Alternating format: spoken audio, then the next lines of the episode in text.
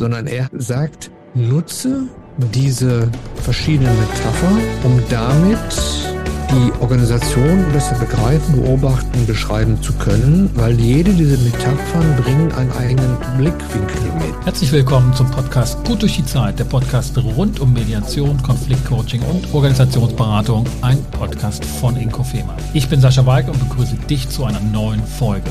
Zwar zu einer Folge, in der es um Organisation gehen wird, beziehungsweise um unsere Vorstellungsbilder von Organisation. Denn Organisationen sind mentale Konstruktionen, sind Ideen, sind gemeinsame Absprachen, aber sie sind nicht direkt anfassbar. Wir müssen uns davon also ein Bild machen und wir Menschen machen uns eben viele Bilder davon und ein Organisationsberater hat in den 80er Jahren bereits ein Buch, ein umfassendes Buch geschrieben zu den Mustern und typischen Vorstellungsbildern von Organisationen. Garrett Morgan hat die acht Bilder beschrieben und dazu wäre ich heute mit dem Organisationsberater der ersten Stunde, will ich fast schon sagen, Christian Riegmann sprechen. Hallo Christian, du warst schon mal hier im Podcast. Wie geht's dir? Ja, danke, Sascha. Es geht mir gut. Ich habe gerade viel zu tun und das tut ja immer gut. Man stöhnt einerseits, aber andererseits freut es auch sehr. Zu deinem erste Stunde, das ist ja doch ein bisschen zweischneidig, da muss ich fast so sagen. Ich bin lange dabei, aber ich bin voller Achtung vor den Menschen, von denen ich gelernt habe. Und die waren deutlich eher als ich dabei und auch meine. Lehrer, auch einige von denen sind ja noch Weilen unter uns, sind dann in der Regel mindestens zehn Jahre älter als ich. Also insofern, erste Stunde ist nett, aber etwas übertrieben, stimmt nicht.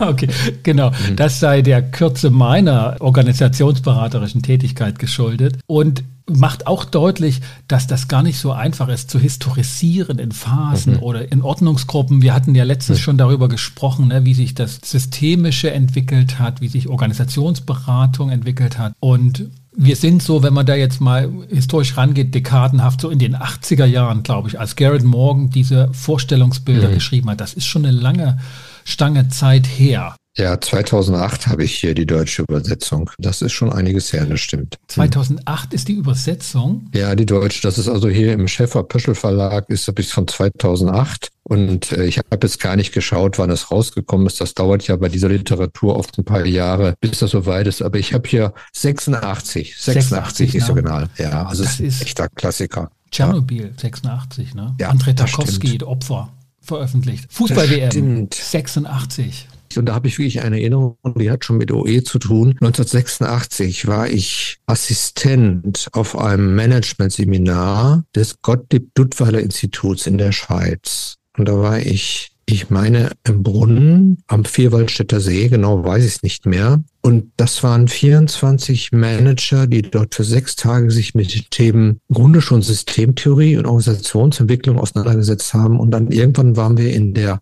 Halle des Hotels und alle schauten auf einen hochgebauten Fernseher.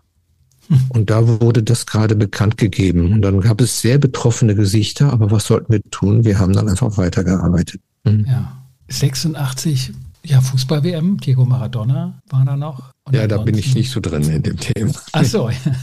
ja. Da kann ich noch ganz erinnern. Wie alt war ich denn da? War ich neun? Oh mein Gott. Ja. ja. Okay.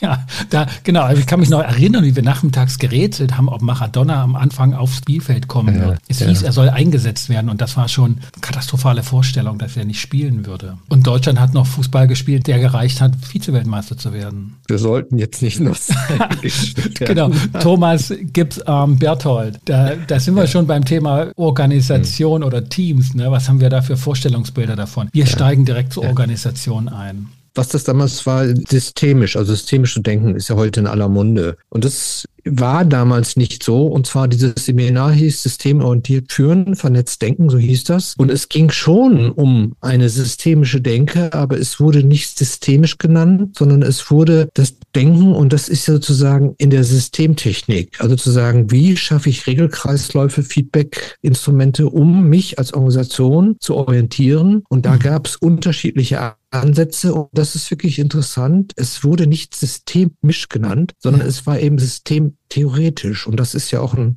Unterschied, der vielleicht sehr fein ist. Aber auch da nochmal, das ist eben eine Entwicklung. Und diese Metapher der Organisation, dieses Buch, was ich ja damals noch nicht kannte, aber dort schon war klar die Unterscheidung in Maschinentheorie, also eine Organisation ist wie eine Maschine versus eine Organisation ist wie ein Organismus. Das war da ein mhm. zentrales Thema. Und alleine diese Unterscheidung mhm. wurde schon als eine große Erkenntnis dargestellt. Und das Weltbild von vielen dieser Teilnehmer musste sich ziemlich dran gewöhnen, aus der Managementperspektive nicht zu denken, das ist ein Uhrwerk, das ist eine Maschine, ich muss es nur analysieren, auseinandernehmen, neu zusammenbauen und dann kann ich ganz direkt eine Organisation lenken, sondern ich kann sie systemisch jetzt, würde ich sagen, nur perturbieren, aber dieses Wort hat damals in dem Sinne noch nicht in dem. Zusammenhang existiert.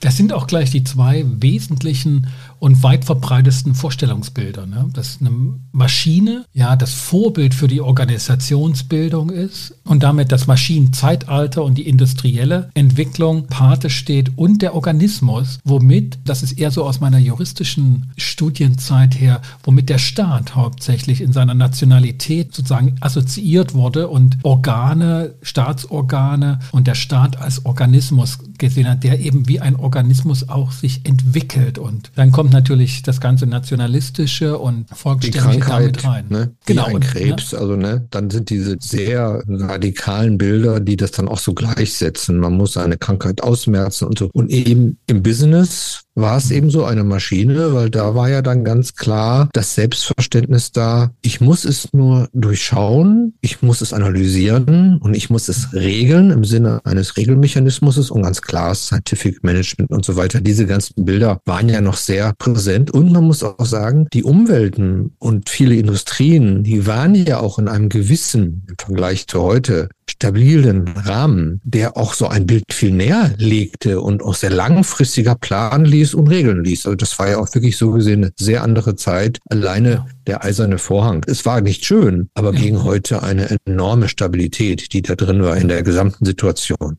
das erinnert sozusagen an diesen Begriff der geordneten, sozusagen die geordnete Wirtschaft noch. Da, da, konnte man sozusagen nach Takt organisieren und Organisationen sind gewachsen nach rationalen Vorstellungsbildern. Und lediglich in dem Bild von Organismus kommt sowas rein wie Rhythmus, auch ein Stück Natürlichkeit. Das, was wir später dann in dem anderen Bild von Kultur und kultureller Entwicklung haben. Lass uns noch ein bisschen den Gegensatz ausfalten. Mhm. Maschine, was es für Vorteile hat, wenn wir uns Organisation als Maschine vorstellen oder sie behandeln wie eine Maschine und welche Nachteile das auch hat. Das ist ja tatsächlich ein bisschen aus der Zeit gefallen, wenn man heutige Wirtschaftsorganisation anguckt, dass man sich eigentlich gar nicht mehr getraut, Menschen in standardisierte Prozesse zu bringen und zu sagen, das ist deine Tätigkeit und mach das bitte nur so.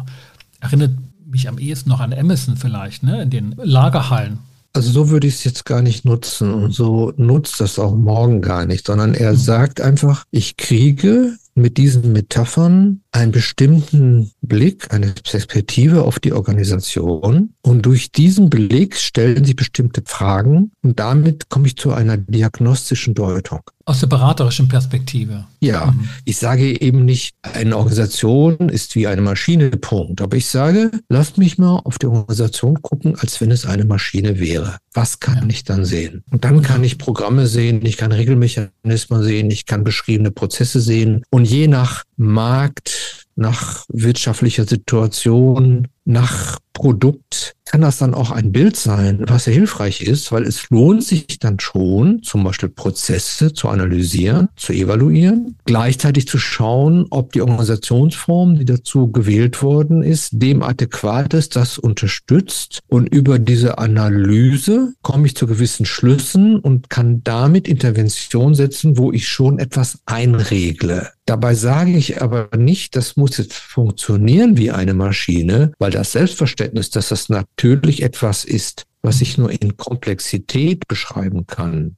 und deswegen mhm. genau genommen gar nicht analytisch behandeln kann, sondern ich kann über die Komplexität, die ich ja nicht beherrschen kann, ich kann nur damit umgehen und damit es bleibt es ein Regelkreis, ein Trial-and-Error Prozess, was meine Intervention, die ich gesetzt habe, bewirken wird. Und nichtsdestotrotz kann ich aber in dieser Reflexion mit dem Maschinenbild eine Menge machen. Das wäre für die Perspektive von Beratern, von Externen, die sich ein Bild machen wollen, also auf jeden Fall richtig, ne, dass das sozusagen ein viel zurückhaltenderes es eher ein Analyseprogramm ist. Die Idee von Vorstellungsbildern ist ja auch, dass wir die alle haben. Wir machen uns halt ein Bild ja. von Organisation und, und das machen eben auch Entscheiderpersonen. Und hm. die behandeln ihre Organisation offensichtlich oder beobachtbar, als wenn es eine Maschine wäre, wenn sie Entscheidungen treffen ich würde es nicht so hart pauschal sagen, aber das Bild liegt sehr nahe und selbst bei Führungskräften, Eignern, Gründern oder wer auch immer, erlebe ich die, dass wenn man ihnen das so vorhalten würde, das sofort ablehnen würde und sagen, nein, eine Organisation ist keine Maschine, ich sehe sie auch nicht. Trotzdem sagen sie zwischendurch, das muss laufen wie eine geölte Maschine. Und ruckzuck sind sie wieder in dem Bild. Ist viel annehmbarer, wenn du nur das Wort geölt mit reinnimmst. Ne? Ja. Also von, von der Emotionalität her im Sinne von, das ist eine Maschine oder das muss laufen wie eine geölte Maschine, da habe ich einen ganz anderen Zugang dazu. Das ist ein Anspruch. Das ist sozusagen wie eine kleine Vision. So wünsche ich es mir. Das ist jetzt ja nicht nur eine diagnostische Deutung, sondern ich kann zum Beispiel so etwas, wenn ich als Berater darauf sensibilisiert bin, das ist ja konstruktiv nutzen, indem ich zur Reflexion anrege und dann nicht interveniere, naja, so könnte nur das Hund jetzt aber nicht sehen, das ist ja wohl ein bisschen unterkomplex, sondern okay, dann lassen Sie uns die doch mal so angucken. Und wenn sie eine wäre, was würde Ihnen auffallen? Wo würden Sie Möglichkeiten der Intervention sehen? Und wenn die herausgearbeitet sind, kann man sie dann wieder reflektieren und sagen, okay, aber diese Intervention ist es ja trotzdem keine Konstruktion wie eine Maschine, sondern welche Hypothesen haben wir, was hinterher als Wirkung entstehen könnte. Und dann kann man mit dem Bild sehr konstruktiv arbeiten. Aber wir sprachen vorhin über Vergangenheit. Diese Hinterfragung, die wurde ja nicht geleistet, also in der Regel, sondern es war dann immer mehr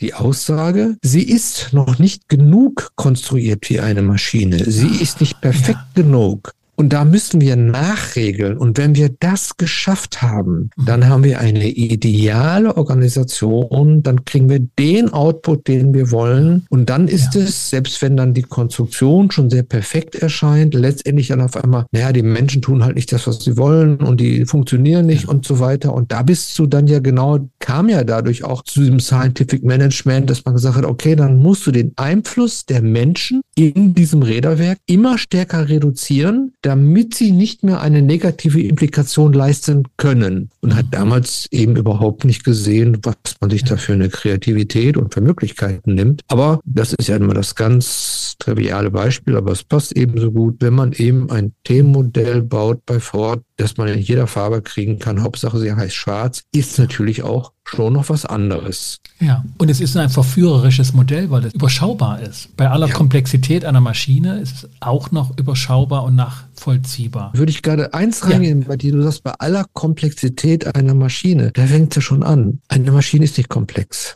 Die ist vielleicht sehr, wenn ich sie durchschaut sehr, habe. Sehr kompliziert. Ja, ja wenn ich sie genau. durchschaut habe. Wenn ich mich in ein Flugzeugcockpit setze, zum jetzigen Stand würde ich sagen, okay, das durchschaue ich nicht. Das ist komplex. Oder nehmen wir die neuen KI-Entwicklungen. Ne? Wir sitzen mhm. dort, geben was ein, es kommt was raus und sagen, okay, was dahinter passiert, ist komplex. Und es wird wahrscheinlich niemand durchschauen können.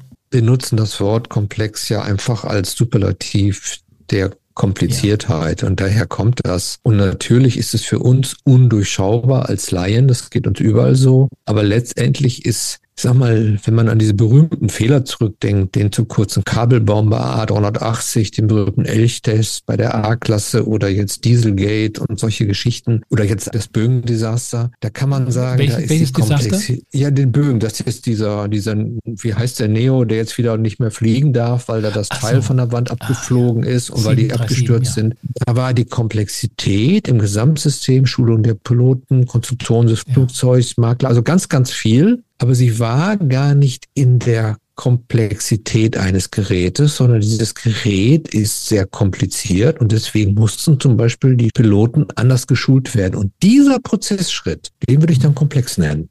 Ich bleibe bei dem Punkt, wo die Idee aufkommt, die Organisation, aufgrund dessen, dass sie hier nicht rund läuft, dass sie Fehler macht, ist noch nicht Maschine genug. Führt ja zu der Frage, was ist sie denn jetzt aktuell? Welches mhm. Vorstellungsbild hat dort vorgeherrscht? Es muss ja etwas gewesen sein, das noch nicht genug Maschine ist. Sind wir da beim zweiten, wir hatten das ja genannt, ne, das Organismusmodell, also dass es da eher so noch zu viel Menschlichkeit, zu viel Rhythmus, wenig Takt drin ist, sondern noch zu viel gemenschelt ist? Oder sind wir da eher so beim Thema, dass es mehr Kultur ist oder mehr Gehirn, das, weil ja die zwei anderen Vorstellungsbilder ja, ja, sind? Ja, auch das würde ich vielleicht etwas anders beschreiben. Also Maschine, Mechanisierung, wir machen das so als Satz. Wir machen das, wir können das, wir müssten nur analytisch vorgehen, kriegen das hin. Der Organismus ist jetzt nicht einfach nur mehr, sondern der Organismus steht auch für eine Intervention der Natur, die halt so ist. Also das ist das Unregelbare. Ja. Also mhm. wieder da in, in dieser Metapher, in der Metapher, du kannst Gras nicht schneller wachsen lassen, indem du daran ziehst. Selbst wenn du es gut düngst und wässerst, dann ist es trotzdem ein selbstreferenzieller Prozess, wie dieser Grashalm wächst. Das ist die Metapher der Natur und die Akzeptanz, dass eine direkte Intervention so nicht möglich ist, die damals sag mal, ein Zugeständnis war und eine neue Metapher reinkriegt, Natur ist halt so. Das ist wirklich auch für mich im Nachhinein sehr interessant, dass dieser Begriff, der aus der Biologie dann kam, das Thema der Perturbation, das war als Begrifflichkeit noch nicht da. Und zwar,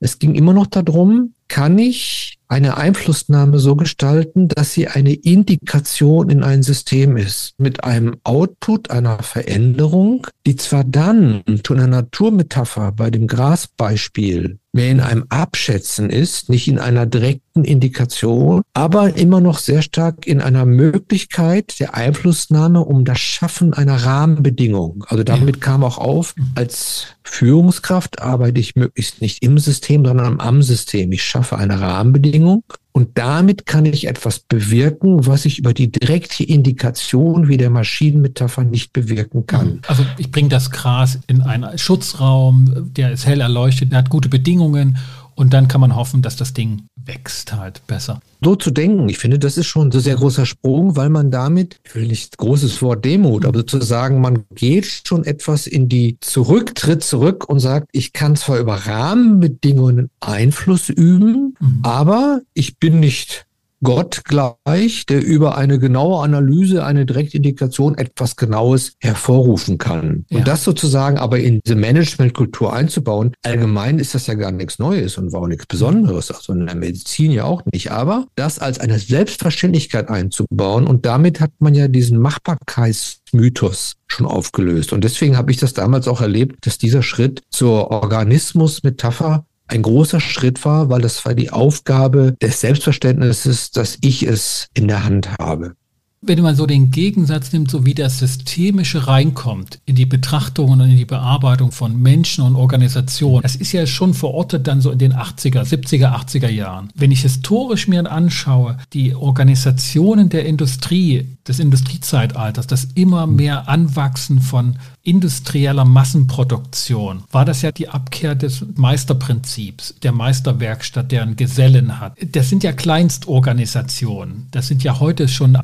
Einzelmannbetriebe mit vielleicht mit einer Handvoll mhm. Gesellen. Diese Entwicklung hin zu einer industriellen, also einer fleißigen Massenproduktion mhm. hat eben Menschen erfordert, die funktionieren. Also man kann halt nicht in einer Meisterwerkstatt industriell arbeiten und mhm. skalieren. Und mhm. da ging es doch häufig dabei darum, aus den jungen Menschen, den Buben, die müssen jetzt Industriearbeiter werden. Die müssen eine Schule bekommen, die sie diszipliniert, die sie funktionieren lässt, weil die sonst nicht als solches gebraucht werden können. Das ist was anderes, als wenn sie Gesellen werden und in einer Werkstatt Handwerk erlernen bei einem Meister.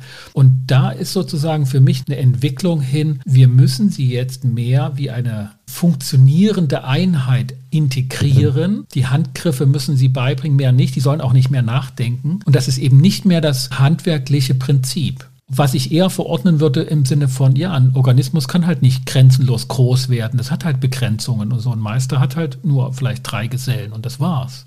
Ja, aber ich würde das gar nicht in Verbindung mit dieser Wirtschaftsgeschichte tun. Also es ist ziemlich klar, zum Beispiel die Einführung von Schulpflicht, also in den ersten vier Klassen ab dem letzten Lebensjahr hat auch was damit zu tun, wenn Kinder zu früh in Kinderarbeit kamen, waren sie keine guten Soldaten mehr. Solche genau, Schule, Soldaten, ja Steuerzahler, ne? Zack. Ne? Sowas. Und damit zu sagen, was reinkommt, ist diese Rationalität, dass dieser Mensch als eine einsetzbare Ressource gesehen wird. Und das hat ja was mit der Entwicklung von Organisationen, also so über Armee und Kirche und so so weiter. Ne? Also das Organisation, das wäre ein anderer Podcast, wie es ja versucht, mhm. Lalu aufzufügen, Entwicklungsgeschichte, also in einer anderen Art von Organisiertheit, um eben Entscheidungen zu ermöglichen, Arbeitsteilung und Skalierung. Und da ist ja erstmal als Konstrukt, wie man es aufbaut und darstellen kann, ist die Maschinenmetapher ja auch sehr hilfreich, weil dadurch bekomme ich Ordnung, bekomme Rollen rein, ich fange an, Prozesse zu beschreiben, ich mache Wiederholbarkeit, also auch Bürokratisierung dergleichen, das ist ja so rein. Aber das hat dann dazu geführt, deswegen, wenn du jetzt in die, in die Industriegeschichte gehst, das ist natürlich dann auch die Ermenschlichung des Menschen als reine Ressource,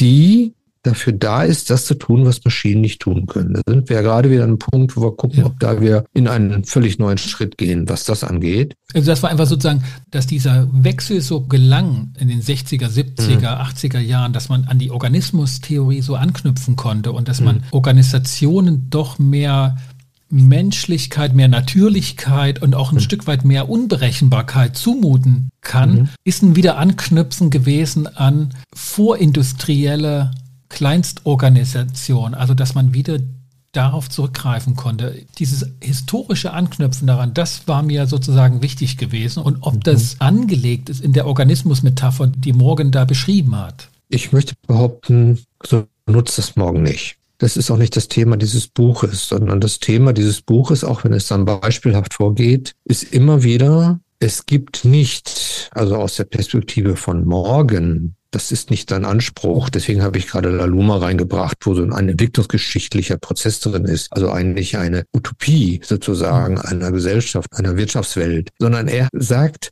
nutze diese verschiedenen Metapher, um damit die Organisation besser begreifen, beobachten, beschreiben zu können, weil jede dieser Metaphern bringen einen eigenen Blickwinkel mit. Also du kannst auch ein immer noch Automobilindustrie, die vielleicht so als das Beispiel der Großindustrie gilt, oder sagen wir mal die Chipfertigung oder etwas. Du kannst draufschauen, was ist, wenn du als eine Maschine drauf schaust, was siehst du? Mit einem Blick des Organismus drauf schaust, was siehst du? Und genauso, wenn wir dann zum nächsten kommen, wenn wir zur Gehirnmetapher kommen, wo wir sagen, okay, das ist ja der holographische Begriff, gibt es ja. etwas, wo alles in allem drin ist? Und was siehst du dann? Und das eröffnet dir unterschiedliche Perspektiven und damit letztendlich, wenn du also diese diagnostische Deutung, die ja nicht zu einer Therapie fährt, also nicht im medizinischen Sinne, dann kannst du da hinterher besser eine kritische Bewertung vollziehen, wie du das denn jetzt im Sinne des Leidensdruckes dieser Organisation nutzen kannst, um darüber Interventionsmöglichkeiten zu sehen in Richtung eines definierten Ziels. Ich merke wie ich bin ganz vorsichtig in der Formulierung, ja, ja, ja. weil ich will aber nicht ich sagen, das, das ebenso zu machen, aber dass du in der Richtung zumindest beeinflusst. Das finde ich einen wichtigen Punkt, dass sozusagen diese Herangehensweise von morgen tatsächlich tatsächlich ein Aufgreifen von Bildern ist und die ja mhm. sagt, in dieser Vielfalt können wir sie nutzen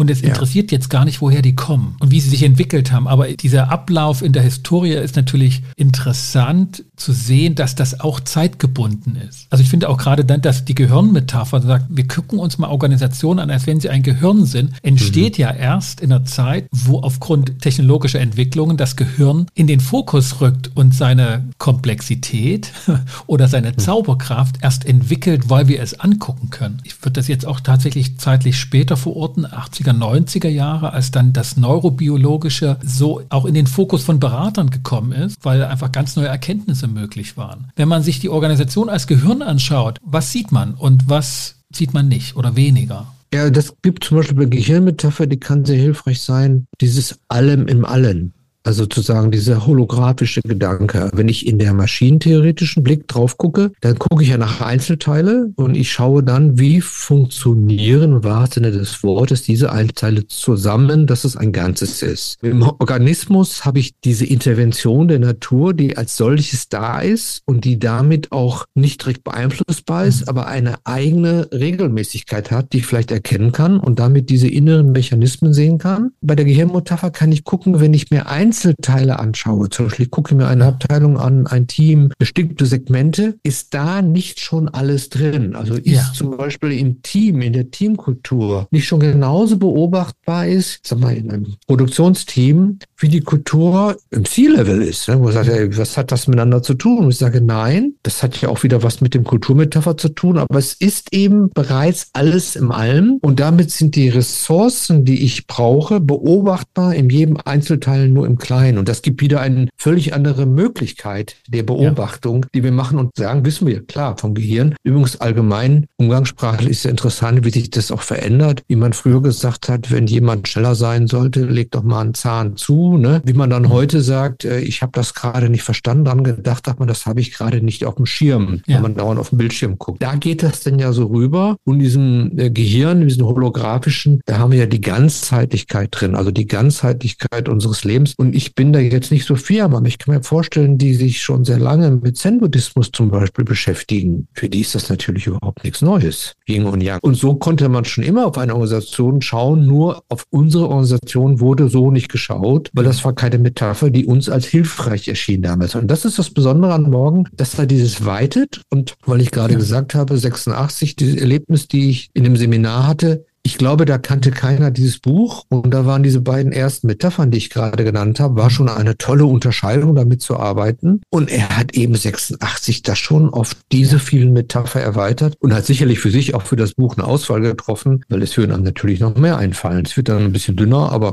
möglich ist es bestimmt. Also wenn ich Gehirn auf jeden Fall nochmal anführe, glaube ich, was durchschlagend war und den Kontrast auch zur Maschinenvorstellung deutlich macht, es braucht halt keine Schaltzentrale mehr. Man war ja so überrascht von der Funktionsfähigkeit des Gehirns, weil es keine Zentrale hat, sondern jedes einzelne Areal hat für sich alles und steuert mhm. selbst. Und nicht nur, dass die Organisation offenbar keine Schaltzentrale mehr braucht, was für eine Maschine unvorstellbar ist, obwohl man selbst bei der Maschine sagt, wo ist das Herz der Maschine? Ne? So, wir sind hier im Herzen des Ganzen, ist das Gehirn selbst ja nicht mehr die Schaltzentrale des Menschen. Also das war bis dato ja auch der Sitz der Ratio und auch das hat sich gezeigt, ist überhaupt nicht notwendig oder gar nicht vorhanden. Würde gar nicht gehen, weil viele Entscheidungen, Reaktionen des Körpers, die müssen direkt gesteuert werden über die Nervenbahn, ja. in irgendwelche Nervenknoten, weil sonst würde der Weg viel zu lang sein und wir würden gar nicht überleben. Aber das ist ja, ja relativ, also ist jetzt schon wieder alt, aber gleichzeitig noch eine sehr neue Erkenntnisse, vor allem das so untersuchen zu können und nachweisen zu können.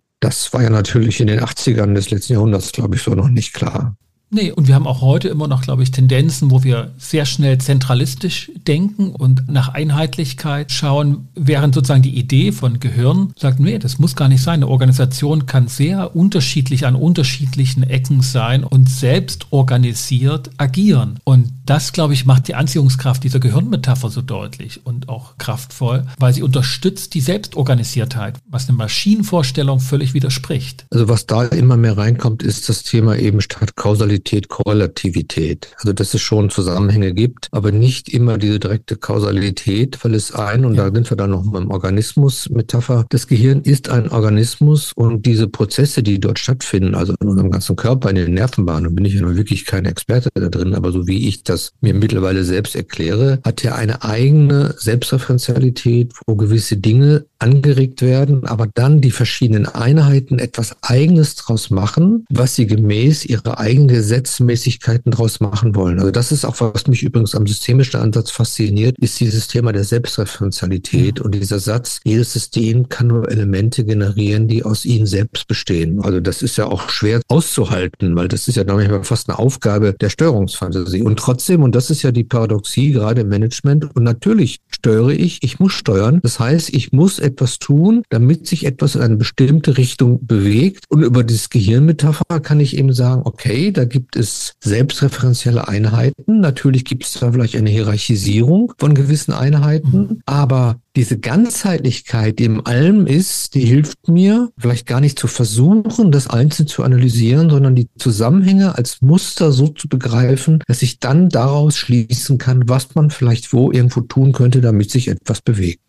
Und ich schließe an an den Begriff Steuern, ne, den du reingebracht hast. Mhm. Auch der kriegt eine völlig neue Konnotation. Die Frage, also was steuere ich wie und nicht mehr linear steuern wie in der Maschinenwelt, dass ich da also eine lineare Kausalkette in Gang setze, wie so eine Botschaft, ich hätte gern, dass die Maschine nach links fährt und dann mache ich das so, dass die nach links fährt, sondern ich steuere, dass jemand anders auch sich selbst steuern kann. Ich brauche also Rahmenbedingungen bauen. Und nicht umsonst ist in der Zeit dann auch der einzelne Arbeitnehmer in den Fokus gerückt, der wie ein Unternehmer im Unternehmen dann gefragt wurde, wo willst du stehen in den nächsten fünf Jahren? Also das Unternehmerische selbst wurde etabliert und die Gehirnmetapher ist sozusagen da das Patenbild. Man mhm. würde das in einer Vorstellungs- und Zeitalter von Maschinenwelt niemals zulassen, dass der Einzelne da einfach machen kann, was er für richtig hält. Vergiss nicht, jetzt eine kleine Bewertung abzugeben auf Apple Podcast oder auf dem Podcast Catcher deiner Wahl. Vielen Dank. Ich meine, da sind wir jetzt ja auch in dieser ganzen, ja, das ist Komplexität, glaube ich, darf es so nennen, der Zusammenhänge, weil das ist ja auch etwas, was politologisch gesehen erstmal erlaubt sein muss. Also zu sagen, das ist ja die Individualität, also die Individuation. Und wenn ich in einer Gesellschaft lebe, in der sowieso eine von Gott gegebene Hierarchie gegeben ist, wie soll ich dann zulassen, dass ich diese Autonomie des Individuums nicht nur als möglich, unmöglich, sondern sogar als konstruktiv beschreibe und nicht nur als bedrohend für Macht, für, für eigene Umsetzung. Anormalität, genau. Ja, das hat ja was mit der Geschichte der Organisation als solche zu tun, weil wenn wir da sagen, Organisation hat es ja, das ist ja auch da ein Beispiel vorhin mit, mit den Handwerksbetrieben der bäuerlichen Gesellschaft etc. Und es war ja wirklich meines Wissens die ersten beschriebenen und als Organisation auch intendierten Organisationen war wirklich die Armee und natürlich die Kirche als solches, ne, das ist ja. ja nun wirklich das Älteste. Aber ansonsten war die Organisation als Organisation, die uns ja heutzutage von der Geburt bis zum Tode begleitet und wir fast nichts tun, ohne dass das eine Relevanz für und mit Organisation hat. Das war ja so als Begrifflichkeit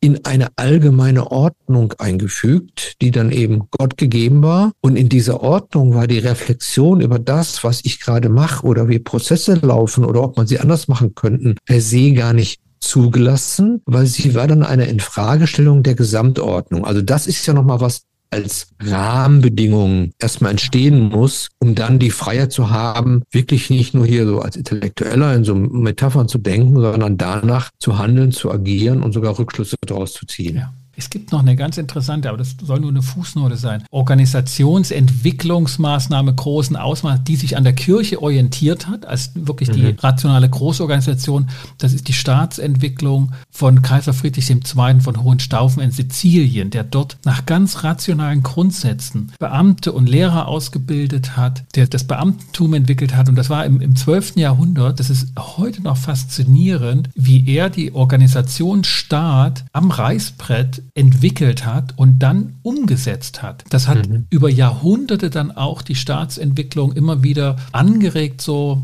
das nachzubilden und war mhm. halt ein antikirchliches Projekt mit kirchlichen Anleihen. Das ist eine ganz faszinierende Entwicklung und das ist auch ein Grund, weshalb der ja auch heute noch ne, als ganz faszinierende Lichtgestalt durch die historischen Betrachtungen geht. Ne? Das, das, große mhm. Staunen ist sozusagen sein, sein Spitzname. Aber, aber das führt uns vielleicht auch dann schon zum nächsten Metapher, und zwar das politische System also Interessen, Konflikt, Macht. Ich finde es jetzt auch interessant, wie wir auch an diesen politologischen Themen vorbeikommen, weil das Frage ist ja immer, wer Macht, warum Macht, Macht gegen Macht, gibt es Macht, gibt es Organisation, Macht, also gerade über Hierarchie kommt es ja rein, gibt es ein Naturrecht, diese ganzen Geschichten, die ja dann auch nochmal zu überdenken sind. Und was sich dann in diesem politischen System, also wenn ich so drauf gucke, wo ich sagen kann, in welcher Form werden hier Interessen durchgesetzt, wie wird Macht ausgeübt, wie wird mit Konflikten umgegangen? Und jetzt kann kann ich, und das ist mir an dieser Stelle auch wichtig, ich kann jetzt, weil das ist, ein, das ist eine ganz große Falle in diesen ganzen Metaphern. Jetzt könnte ich ja mir eine bestimmte Organisation angucken und sagen,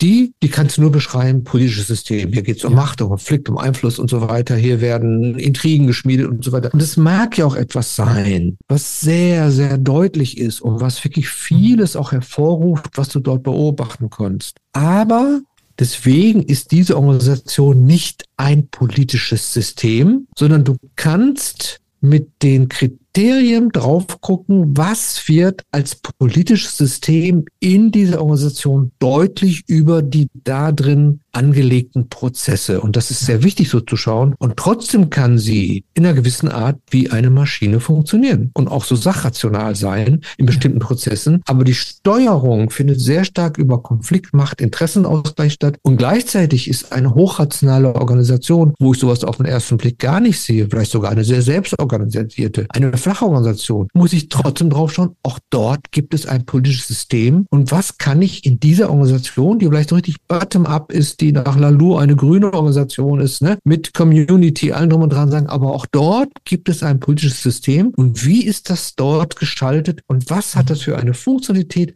oder auch Dysfunktionalität für diese Organisation? Das heißt sozusagen, auch wenn uns das offensichtlich erscheint, nicht dem Schein sozusagen auf den Leim gehen, sondern immer noch mal alle Brillen aufsetzen und es wird deutlich, dass das offensichtliche Bild auch eine Frage zum Beispiel der Kultur ist, dass das so anschlussfähig ja. ist und dass alle Menschen davon reden, na hier bist du in einem Haifischbecken und hier musst du politisch agieren, sonst, sonst wirst du gar nichts. Hier geht es ja. um reine Interessen oder sogar, ja. und das finde ich interessanten Punkt, auch da wollte ich dich auch auf jeden Fall nochmal nachfragen. Morgen unterscheidet jetzt ja zwischen dem politischen System, wo es nach Interessenströmen Ströme geht und der Organisation als Machtinstrument. Also ich nutze die Organisation als Machtinstrument, dass das ein Bild ist. Organisation ist ein reines Sprungbrett für mich oder eben ein, eine mhm. Machtausübung. Wo dort der Unterschied ist, weil ja viele Politiken als Machtthemen begreifen. Und das scheint einen Unterschied zu machen für morgen.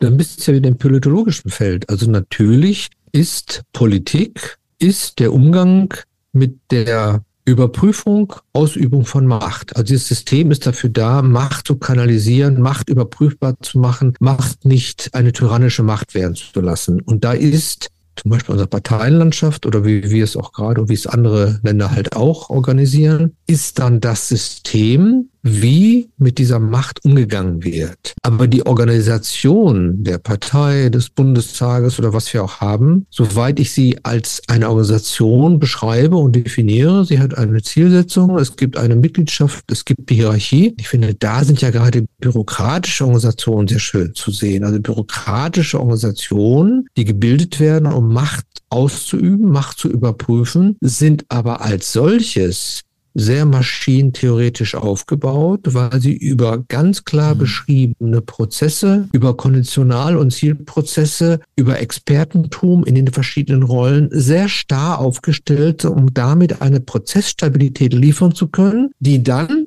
mit einem sehr guten maschinentheoretischen Ansatz entwickelt, am besten dafür dienen, machtpolitisch agieren zu können. Und das ist eine ganz wichtige Unterscheidung, weil sonst trivialisierst du morgen, wenn du das so eins zu ja. eins nimmst. Das ist genauso wenig wie die katholische Kirche ist keine patriarchalische äh, Organisation, ist sie nicht, weil der Papst ist gewählt. Es gibt ganz klare Regularien und so weiter und es gibt nicht eine Selbstherrlichkeit eines Papstes, der machen kann, wie ich will, wie in einem rein patriarchalischen Organisation und den mag ich nicht und den schmeiße ich raus, den will ich und morgen kann das. Ganze pleite gehen, ist mir doch egal, ist mein Geld oder so weiter. Geht überhaupt nicht und trotzdem wird es auch verwechselt mit, es wäre eine patriarchalische Organisation. Der Kurzschluss sei, weil da nur Männer drin sind, also das ist ja zu kurz gesprungen. Ja, und weil es oben den Papst gibt, der dann auch noch Papa, also ne, der noch Mann ist. Und so geht das mit den Metaphern ganz genauso, dass ich natürlich mhm. sagen kann, meine Erinnerung, ich weiß ja, habe ich ja letztes Mal schon erzählt, ich war bei Mercedes ein paar Jahre und es war zu der Zeit eine hochgradig nach einer Maschinentheorie entwickelte Organisation, passte zum Produkt, stabile Umwelten und es ging immer um Prozessoptimierung und damit eine rein maschinentheoretische Metapher, die konnte man überall sehen. Nichtsdestotrotz war diese Organisation als politisches System hochgradig politisch.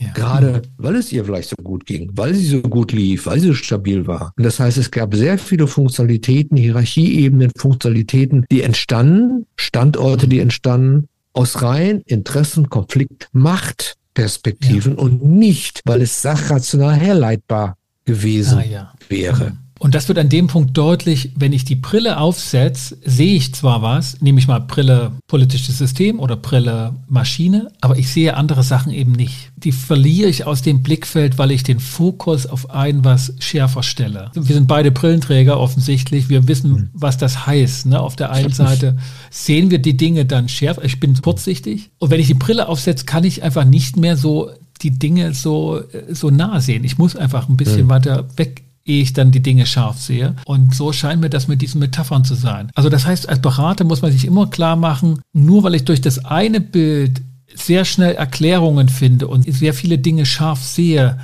mhm. muss ich kontraintuitiv mir klar machen, ich sehe noch nicht alles. Ich ja. sollte mal die anderen Brillen aufsetzen.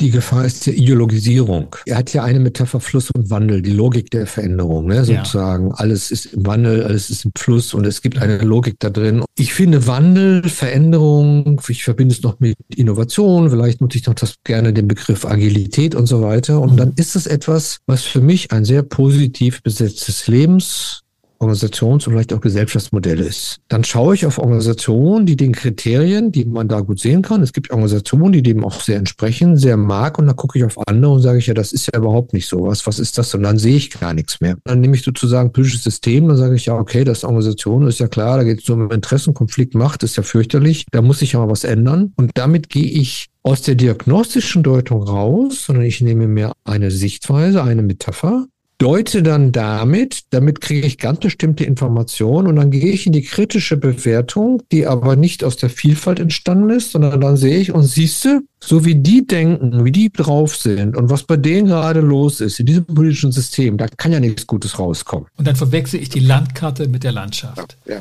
Und das, wenn ja. ich das als Berater mache, ist es voll unprofessionell. Interessant mit der Agilität, das ist jetzt ja schon wieder ein Stückchen vorbei. Ich habe vor einigen Jahren auf Seminaren erlebt, wo wirklich das Thema, da war gerade Lalou so en vogue, ja. wo wir wirklich auch ein Thema wie Organisationstheorie wirklich Diskussion hatten, wo die Vielfalt, die man Organisation analysieren kann, die wurde abgetan, weil man hatte jetzt ja eine Lösung. Ja. Ne, das ja. ist die türkise Organisation. Und dass man aber auch die, und ich will ja gar nichts zu sagen, das ist eine schöne Utopie, selbst diese Organisationsutopie eines Lalou, der türkisen Organisation, kann man sich mit allen Metaphern angucken und dann sehr unterschiedlich damit zu Schlussfolgerungen kommen, wo da etwas ja, zu tun wäre, kritisch zu bewerten wäre oder nicht. Leitermodelle, Entwicklungsmodelle sind so verführerisch ja. und wir haben das bei Organisationen mit Lalou ganz stark erlebt und erleben es immer noch und aber auch, auch in der Persönlichkeitsentwicklung, wie stark diese Reifegrad-Thematik aufgekommen ist in den letzten Jahren und wir von Reifegraden reden und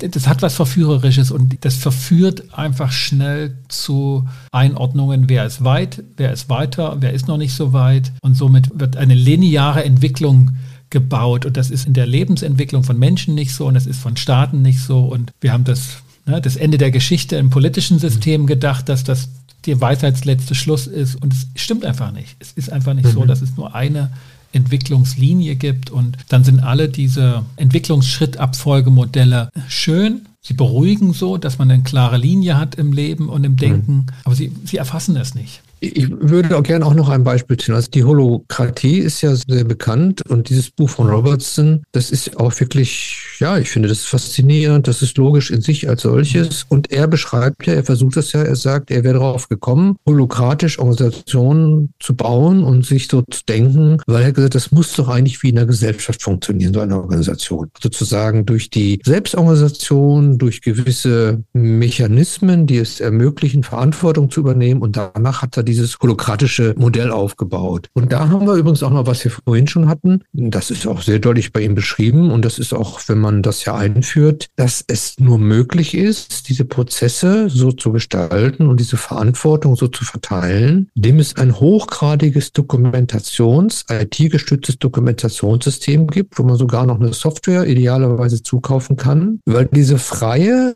in den direkten Rollen so relativ wenig stabile Organisation für die Orientierung des Einzelnen eine hohe Grad an Dokumentation braucht, sonst findet man sich nicht mehr zurecht, wo man gerade ja. ist. Und das wiederum ist wieder nur möglich aufgrund der heutigen Technologie, also der Digitalisierung. Das wäre früher mit Papier und Bleistift so gar nicht möglich gewesen. Wird aber heute oft gemacht. Also ich habe noch kein äh, holokratisches Unternehmen beraten. Ich habe das Buch gelesen, mich damit beschäftigt. Ich finde es so schön als Beispiel, und das soll jetzt wirklich gar keine Kritik sein, sondern das so zu sehen. Das ist ein Blickwinkel, wo er gesagt hat, okay, es sagt mir auch, es ist eine Verfasstheit, die muss man unterschreiben. Das ist dann sozusagen unsere Kultur. Es ist eine soziale Realität, die wir uns hier machen. Und das ist jetzt so und deswegen ist unser politisches System, das ist Interessenkonflikt, Machtauseinandersetzung, gibt es im Grunde nicht, weil in unserer Kultur ist das nicht notwendig, weil ich diese fließenden Rollen habe. Und deswegen hat es auch wie ein Gehirn etwas Holographisches, weil diese Fähigkeit ja. ist in allen Kreisen immer drin. Und dann ist es letztendlich, kann man sagen, wie ist es für ein Organismus, das organisch ist daran, dass über diese verschiedenen Übernahmen von Verantwortung in den verschiedenen Kreisen, wo ich dann sage, hier ist ein Thema, sich das sehr fließend gemäß der Anforderungen einer Umwelt entwickeln kann. Und deswegen ist es auch immer im Fluss und Wandel. Jetzt bin ich einfach mal so durchgegangen. Obwohl sie so festgefügt und beschrieben Absolut. ist. Ja. Und das ist dann auch toll. Ich finde, das macht Spaß und das ist auch jede Organisation wert, sie nicht zu bewerten oder abzuwerten, sondern zu gucken, ja. okay, und was kostet es den Mitarbeitern, was kostet es der Organisation, in welchem Produkt, in welchem Markt geht das? Und dann ist es eben, jetzt bin ich nochmal bei der beraterischen Rolle, sehr schön, wenn ich diese Metapher zur Verfügung habe und kann sie vorsichtig, manchmal vielleicht auch indirekt, indem ich meine Auftraggeber zitiere, also über aktiven Dialog, das einfach übernehme, gar nicht einbringe und kann sie zu einer Reflexion dieser vielleicht teilweise unbewussten Nutzung von Metaphern führen und dadurch kriegen sie auf einmal Perspektiven, die ihnen wiederum hilft, in ihrer Organisation und wenn sie holokratisch strukturiert ist, was im Grunde sehr fest ist, sie aber so weiterzuentwickeln, dass sie dann in ihrem Gefüge auch erfolgreich sein kann. Und ich meine, das muss doch immer die Motivation für mich als Berater sein. Vollkommen. Und gleichwohl sozusagen die Idee der beraterischen Weiterentwicklung, und das habe ich gerade in einer Beratungssituation mit einem Verein, einem sozialen Verein, der sich nach soziokratischen Verfassungen sozusagen organisiert hat, wo die Entscheidung der Beteiligten aufgrund des Leidensdrucks nicht nur nur in eine Weiterentwicklung der soziokratischen Struktur mündet, mhm. sondern auch in die Fragestellung, ist es die passende Struktur? Und wo die Beratung oder die Reflexion der Beteiligten über ihre Verfasstheit auch dazu führen kann, das ist noch offen, dass sie das beendet und sich sozusagen in dem Falle dann der übrig mhm. gebliebenen Verfasstheit eines Vereins strukturiert Entscheidungen trifft etc., was dann alles mhm. damit zusammen. Und das ist ein harter Auseinandersetzungsprozess der Beteiligten, wo viel lebenskonzeptionelle Ideen, ja. Enttäuschungen, Fragestellungen mhm. aufkommen. Also da bin ich immer mit staunendem Respekt davor, was Menschen in Organisationen zu tragen bereit sind, aber auch zu ertragen bereit sind. Und da bin ich wiederum auch nochmal bei dem Punkt, den wir noch gar nicht so groß angesprochen haben, aber das ist ein ganz wichtiges Bild, das morgen anspricht, nämlich Organisation als psychisches Gefängnis zu verstehen. Was in einer Welt, die aus Organisation besteht und wir kommen auf die Welt in Organisation und wir verlassen die Welt in Organisation und zwischendurch kann man sie auch als Gefängnis erleben und daran auch verzweifeln. Und das finde ich ein ganz starkes mhm. Bild. Was mir noch nicht ganz klar ist, wie das in der organisationsberaterischen Praxis nutzbar ist, ohne dass man daran gleich einen Schleier der Verzweiflung über die Beratungsgespräche legt. Hast du mit dem Bild Erfahrung? Das ist ja das Thema der Unentrinnbarkeit. Sag mal, da gehe jetzt mal ein Coaching-Beispiel, sitzt hier gegenüber und diese Person sagt, na, die letzten zehn Jahre, die sitze ich auch schon ab. Gleichzeitig leidet diese Person wie Hund ja. eine Arbeitsbedingung, Mobbing, alles, was so da ist oder so. Aber es gibt zum Beispiel dann auch gar keine andere Vorstellung, Erfahrung, weil ich habe mal, wenn das, du bist Jurist, sag mal so, du hast Jura studiert, dann bist du Volljurist, hast ein gutes Examen, du bist Richter. Und dann gehst du 40 Jahre durch diese, ne? Eine volle Absicherung, alles ganz, ganz viel, aber du leidest unter dieser Überlastung, alles, was es da so gibt an Mechanismen. Und dann kann es ja ein psychisches Gefängnis sein, weil dir sehr vieles unbewusst ist, also was dir diese Organisation gibt, aber was du auch dafür geben musst. Du hast, und das ist ja dieses Höhlengleichnis von Platon, dass du dir überhaupt nicht vorstellen kannst, wie ein Leben ohne diese Organisation aussehen könnte. Also obwohl du fürchterlich leidest, hältst du es für normal, und dieses Leiden ist vielleicht sogar relativ unbewusst, unbewusst. Du wirst einfach psychosomatisch krank oder so. Und dann kann ich ja als Berater, wenn ich das so wahrnehme, kann ich ja mal gucken, dass ich untersuche, wie nimmt dieser Mensch in seinem Leiden der Organisation wahr? Wie kann er sich überhaupt andere Lebenswelten vorstellen? Kann er sich diese Lebenswelten vorstellen? Oder, mhm. sag mal, wenn ich jetzt mit jemandem zu tun hätte, das ist jetzt also in meinem Beispiel jetzt schlecht, sondern eine Organisation, wo vielleicht sogar jemand ist, der so eine Organisation leitet und sagt, ich verstehe gar nicht, was ist meinen Leuten so? Ich habe sehr hohe Krankheitsfälle, irgendwie habe ich wenig Fluktuation, aber ich komme auch auf keine Performance und dann kann ich mal untersuchen, dass ich vielleicht sage, na ja, Sie sind hier das einzige Unternehmen im Umkreis von 30 Kilometern in einem kleinen Ort. Wer bei Ihnen nicht arbeitet, ist fast zwangsläufig arbeitslos. Und gleichzeitig, selbst wenn jemand eine Alternative hätte, ist es hier so etwas in der Umgebung, wenn jemand dieses Unternehmen, was eine Lebensader dieses Landstriches ist, wenn dieser Mensch ihr Unternehmen verlässt, verlässt er dann wird er von seinen Nachbarn vermobbt und zwar als Fahnenflüchtiger. Ja, der verlässt sein Leben. Ja. Ich habe übrigens interessant, als ich dann letzten ja. gekündigt habe bei Mercedes, dann nicht Selbstständigkeit, da habe ich noch ein Gespräch geführt und da, das war nicht mein Chef, mir quasi ein Kollege auf einmal gesagt, Christian, ich finde das nicht okay, dass du jetzt so gehst. Ich finde, du bist ein Unternehmen was schuldig. Habe ich gesagt, du, ich habe bei den Arbeit gemacht, ich habe mein Geld gekriegt und so weiter und so weiter und so. Was bin ich schuldig? Und für ihn war das so, für ihn war das etwas, dass es sich nicht gehörte, dass ich zu diesem Zeitpunkt, aber der würde ja nie passen, jetzt gerade der Situation meinen Platz da räume, weil das würde ein Loch geben, eine Belastung gleich für ihn persönlich oder so. Das könnte ich ihm nicht antun. Und wenn ich dem nachgegeben hätte, dann wäre ich in ein psychisches Gefängnis. Und manche Organisationen, ich meine, das geht ja dann, wisst ihr, das ist der mhm. Mechanismus von Sekte, ne, wo du dann noch in eine Isolation kommst. Und dann ist es ein psychisches Gefängnis. Und das ist das Unbewusste. Und das ist vielleicht etwas in der Beratung, wo ich, ich gehe zwar jetzt nicht von dem betroffenen Mitarbeiter, von jemand, der so eine Organisation gestaltet, das ändern will, gar nicht bewusst ist. Und dann gucken muss, was für Mechanismen hast du aufgebaut, dass es so ist, dass sich deine Mitarbeiter so fühlen, würden. Und was kannst du tun, dass es eine Eröffnung ginge? Und dann natürlich nur,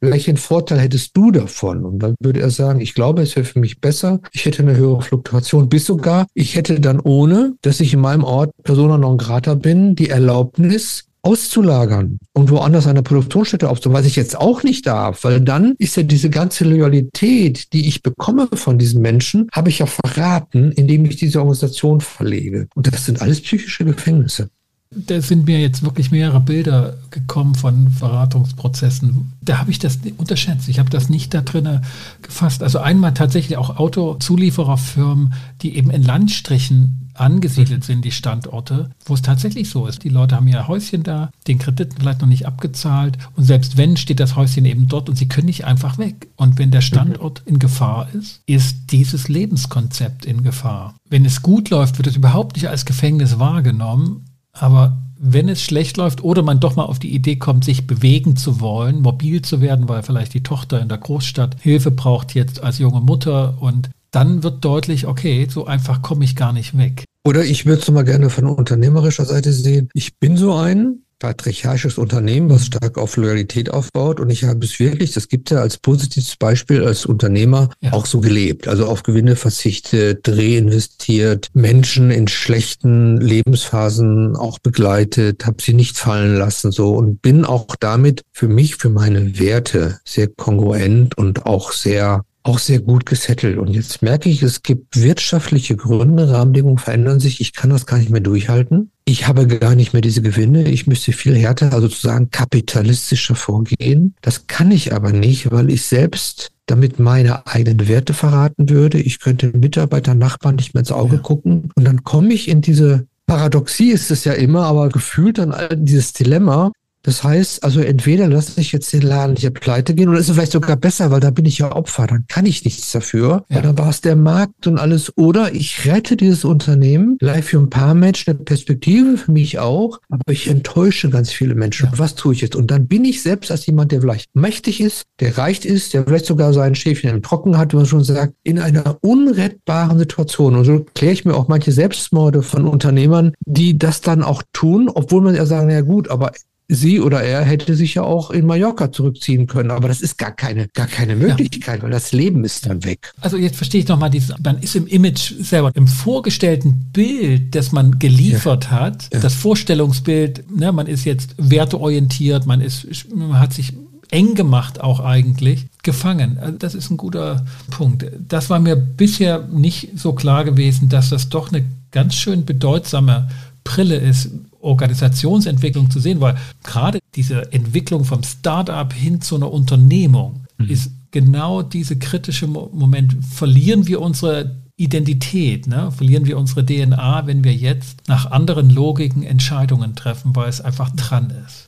Und das ist ja auch zu entscheiden. Also ich habe hier letztes Jahr mit einem Kunden gearbeitet hier im Umraum. Dieses Unternehmen gibt es seit 120 Jahren. Die sind auch Global Player, Mittelständler. Und da gibt es jetzt eine Krise. Und da merkt man ganz klar, dort werden gewisse Maßnahmen nicht ergriffen, die ein Konzern machen würde. Wenn das hier nur eine aufgekaufte Firma eines, ich will es keine Nationalitäten sagen, also irgendeines ne, Unternehmens, ja, eines Großunternehmens. Und dann weiß sogar das Management, manche von denen sagen sie, ja, die von woanders kommen. Also wenn ich jetzt noch in dem und dem Unternehmen bin, da meine Erfahrung, da würden jetzt hier sofort 100 Leute entlassen. Will ich nicht, will eigener mhm. Gründer oder Enkel des Gründers will das nicht. Okay, das heißt für uns aber eine große Herausforderung, wir müssen mit Kosten umgehen, die wir eigentlich gar nicht mehr tragen können. Und dann musst du dich entscheiden, ob du da mitgehst oder nicht gehst oder selbst das Weite suchst. Und dann ist es ja, wenn es eben kein ja. psychisches Gefängnis ist, sondern wenn es mehr ein Thema ist der Kultur, der sozialen Realität, wo ich noch eine Offenheit drin habe, aber sage, ich glaube, diese Kultur, die soziale Realität des Füreinander-Sorgens, die bringt mir mittelfristig mehr Gewinn, als die jetzt auszugeben und in diesen Kryptokapitalismus ne, zu fallen muss, nur um Geld und, und Marge geht und so. Ne?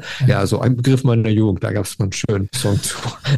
und, und und ich als Berater wieder komme rein und es kommt mir vor wie ein psychisches Gefängnis. Und dann sagen, nee, das ist doch immer, guck dir doch mal an, Kultur, soziale Realität. Das ist kein psychisches Gefängnis. Ja, okay, das hat Vor- und Nachteile und so weiter und so weiter. Okay, und deswegen sind sie, weil diese Kultur Sozialität ist, gehen sie in manchen Bereichen, gehen sie nicht in das Bild der Maschine, sondern sie machen gewisse Optimierungen, machen sie nicht, weil Maschinen theoretisch müssten sie es machen, weil sie dann ganz klar in so Konditionalprogramme gäben, wo sie einiges retten können aber die haben jetzt andere Werte. Das ist jetzt sozusagen aus dem patriarchalischen Metapher, das ist Familie, es gibt Tod und Sterblichkeit, es gibt Ängste, es gibt Archetypen und das leitet diese mehr. Und wenn ich dann aber sehe, das ist in einer Ausgeglichenheit, also mein Klient ist dann nicht einfach verfangen, sondern er kann auch in diesen Blickwinkeln selber schon switchen ja. und kann dann situationsadäquat Entscheidungen treffen, dann ist das alles in Ordnung alles in Ordnung. Und ich bin dann als Organisationsberater, und das meine ich ja auch, das ist dann schon mehr als Coach, weil ich nicht eben nur ihm gegenüber als Mensch zur Verfügung stehe in seiner Psychodynamik oder was er alles hat, sondern ich gehe mit ihm auch in Analysen in die Organisation, schaue mir das an und gehe mit ihm bewusst, vielleicht sehr wir schauen uns Ihre Organisation jetzt mal an, als wenn es eine Maschine wäre und sage vielleicht sogar, und ich finde, da holen sich doch mal eine Fachberatung rein, dass Sie da mal gucken, ob Sie da nicht einfach mal Prozessoptimierung machen können. Ich zog noch mal ein bisschen weg. Wir haben ja jetzt die Bilder so im Einzelnen angerissen. Ich sag mal nur angerissen. Wenn man sich das jetzt so ein bisschen mit Abstand betrachtet, hast du in deiner beraterischen Praxis Muster oder typische Erschwernisse oder Leichtigkeiten erlebt, je nach Ausgangspunkt, welches Bild bei den Entscheidungspersonen Vorrang hatte und mit diesem Konzept sozusagen auf eine Reise gekommen ist, ah, es könnte auch noch ganz anders sein und ich habe noch mal einen anderen Blickwinkel erlebt. Also ist jemand sozusagen, wenn du, wenn, wenn die Leidensdrucksituation in einer Organisation, die stark nach Maschinenlogiken funktioniert und sich darin auch erklärt, einfacher in die anderen Bilder anzuschauen als in einer Logik von wir sind ein, ein Machtsystem oder wir sind ein System im Wandel und fällt es denen sozusagen schwerer oder leichter hin, auch mal Maschinenlogik an den Tag zu legen und Prozessoptimierung durchzuführen. Gibt es da Muster oder fällt das allen mehr oder weniger schwer oder leicht? Da gibt es schon, ich sag mal, einen besseren oder schlechteren Zugang. Für mich übrigens auch. Du hast ja deine eigene Sozialisation als Berater und es gibt Metaphern, mit denen bin ich sehr schnell dabei. Klar, in Richtung von Maschinen theoretisch, das sehr schnell. Der Organismus ist mir sehr zu Hause. Gehirn, das ist erst so dazugekommen. Das Holographische, das musste ich verstehen und so weiter. Kultur, das habe ich ja vorhin schon, also die politologischen Aspekte haben mich schon lange interessiert. Das kann ich dann auch anwenden und so weiter. Aber ich wollte damit nur sagen, auch ich habe meine Vorlieben. Erstens. Also ich muss mich auch dann bemühen und reflektieren. Jetzt guckt anders drauf oder hol dir selbst Supervision oder mach es. Das ist ein. Und das andere ist, verschiedene Blickwinkel können für die Klienten sehr bedrohlich sein. Also, ich habe in einem Prozess sehr stark mitbekommen, dass das Thema liegt auf der Hand, Bankenwesen, dann auch noch eine Privatbank. Also ich als Berater, wenn ich da politisches System, Interessenkonflikt, Macht platt thematisiert hätte, wäre ich sofort rausgeflogen. Es wäre eine Aufdeckung gewesen, eine Beleidigung gewesen. Und vielleicht auch sehr berechtigt, weil ich dort etwas sehen konnte, wo ich sage, hier könnte ich persönlich gar nicht arbeiten, ich würde hier untergehen. Aber andere Menschen können das. Und dann zu sagen, das scheint für dich gerade sehr viel der Problematiken daran zu liegen, politisches System, Interessenkonflikt macht. Und dann sage ich mir, ja, Augenblick mal, aber es geht doch um Geld. Und man macht mit Geld Geld. Das ist so. Und wir leben alle teilweise auch recht gut davon. Wenn du jetzt drauf schaust, dass dieses Kernprozess, übrigens auch für Lebensversicherung habe ich das erlebt, die machen ja ein Produkt, eine Lebensversicherung, die gibt es ja gar nicht, weil du kannst ja nicht das Leben versichern. Du kannst ne, eine Kompensation über Geld und bei Tod und Krankheit liefern. Aber das Leben als solche ist nicht versicherbar. Ja. Im Sinne von, ich werde darauf vorbehütet, ne? nicht mein genau, Leben zu lassen. Ich darf wieder zurückkommen. So, auf halber Strecke darf ich umkehren. Das muss ich ja sehen. Und dann muss ich sagen, okay, und was ist bei denen? Dann kann ich vielleicht bei denen aber, gehe nochmal vorhin in das Bankenwesen, wenn die jetzt natürlich sagen, naja, wir haben eine sehr schlechte IT, man kriegt man irgendwann mit und da sind gewisse Dinge, die werden noch nicht angegangen, weil sie dann auch gegen gewisse Mechanismen gehen in der Organisation und dann musst du auf einmal gucken, naja, wofür werden die denn belohnt? Die werden nicht belohnt für gut organisierte Prozesse, für eine stringente IT, die werden dafür belohnt, dass sie erstens juristisch sauber sind, mit dem ganzen Graubereich, dass ihnen keiner an die Karre fahren kann. Dann werden sie dafür belohnt, dass die Marge stimmt, dass sie da wollen. Und wenn das mit den Menschen, die sie vielleicht sogar sehr gut bezahlen können, deswegen, diese ganzen Redundanzen und Ambiguitäten aushalten, weil das Schmerzensgeld groß genug ist, darfst du nicht derjenige sein, der das per se erstmal kritisiert, sondern musst gucken, ist das funktional oder dysfunktional für die. So, und dann, wenn es aber da Schmerzen gibt, dann kann man ja mal gucken. Diese Diagnose und dieser Blick auf das Erhellende, ne? also diese nüchterne Betrachtung, das hat doch eine Logik, dass das so funktioniert. Das Geld stimmt, hm, ja, die Menschen ja. sind arg in Bedrängnis, aber sie können das aushalten und die Dinge sind abgesichert, sodass das eigentlich machbar ist. Welches Bild von Organisation erlaubt dir diese Analyse am ehesten? Also wenn man jetzt sozusagen jetzt guckt, wie erkennst du das? Ist es mit diesem Konzept der Metaphern und, und Vorstellungsbildern von Organisationen möglich oder sind das andere Konzepte, die du ja jetzt eher ins Feld führen würdest?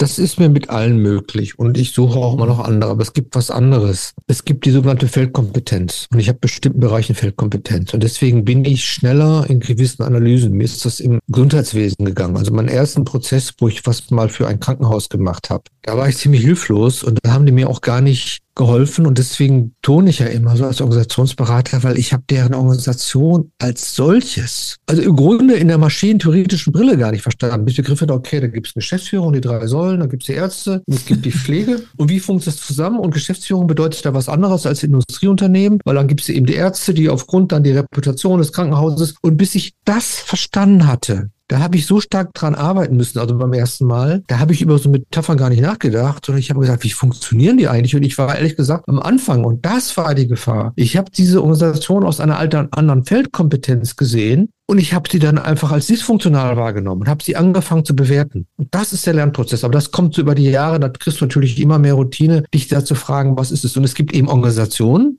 wo ich, weiß ich, wenn ich mit, mit, ich habe ein Unternehmen ja als Kunde aus dem E-Commerce, IT, so wie das Maschinenbau ist, das sind so Geschichten im Verlagswesen, wo ich sehr schnell bin, weil ich zum Beispiel auch übertragen kann. Und zum Beispiel, wo ich im Verlagswesen zum ersten Mal gearbeitet habe, sehr viel für Read Elsevier gearbeitet habe, da habe ich im Grunde maschinentheoretische Bilder übernehmen können, weil ich habe gemerkt, dieser Prozess wie man ein Buch macht, wie das mit den Lektoren ist, wie das mit den Autoren ist und wie das so geht, bis hinterher, bis das dann verkauft ist und was deren Märkte sind, weil sie haben einen Markt, wie sie genug überhaupt Autoren reinkriegen in den Wissenschaftsverlag und dann ist das, wo man verkauft man das. Das kannst du sehr gut aus deiner industriellen Erfahrung beschreiben, weil die kranken daran, dass sie diese Prozesse nicht beschrieben kriegen, nicht klar genug. Und da findet gerade eine Industrialisierung weltweit in dem Markt statt und da konnte ich sehr hilfreich sein, weil ich sozusagen dieses neue Gebiet sehr gut beschreiben konnte mit einem anderen Gebiet, wo ich mich auskannte. Und das war in diesem Krankenhaus eben genau das Gegenteil.